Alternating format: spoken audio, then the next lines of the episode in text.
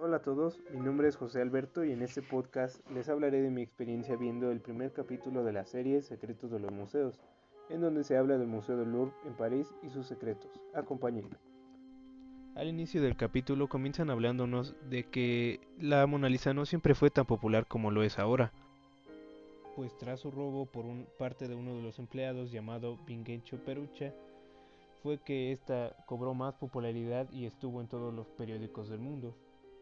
También nos cuentan cómo fue que este, esta persona que trabajaba en el museo robó esta pintura y aunque no fue tan planeado, fue muy difícil para la policía localizar a la persona que lo robó.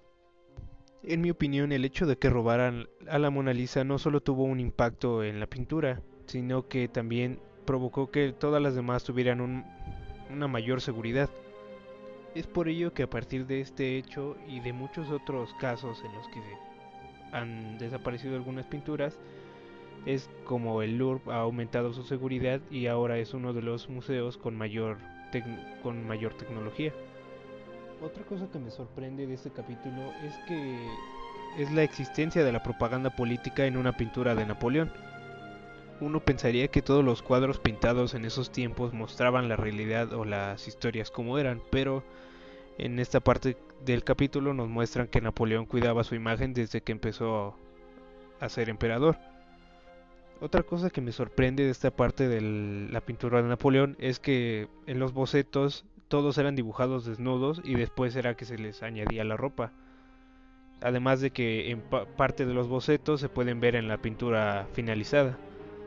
Otro secreto del Museo de Louvre que nos cuentan en el capítulo es la, la historia de la pintura de la balsa de la medusa. En esta parte me sorprende toda la historia de en el trasfondo de esta pintura y del autor que la hizo, ya que para plasmar la historia se rodeó de restos humanos y se aisló de la población en general. Es interesante ver lo que hacen todos los autores de estas obras para transmitir el sentimiento o transmitir una historia en, en, su, en su trabajo. Estos, entre muchos otros secretos, se pueden ver en ese capítulo. Algo que llama mi atención del capítulo es el gran espacio que ocupa el Louvre, la seguridad que tiene para algunos objetos, como es en el caso de la Mona Lisa, que tiene varias capas de cristal antibalas. Y aunque aparentemente muchos de los objetos parecen solo ser arte, todos contienen una historia y secretos en el trasfondo de cada una. Gracias a las investigaciones que hacen los museos podemos conocer es que se puede transmitir estas historias al público en general. Y a pesar de que muchas muchas veces hacen investigaciones, muchas historias no son conocidas del todo.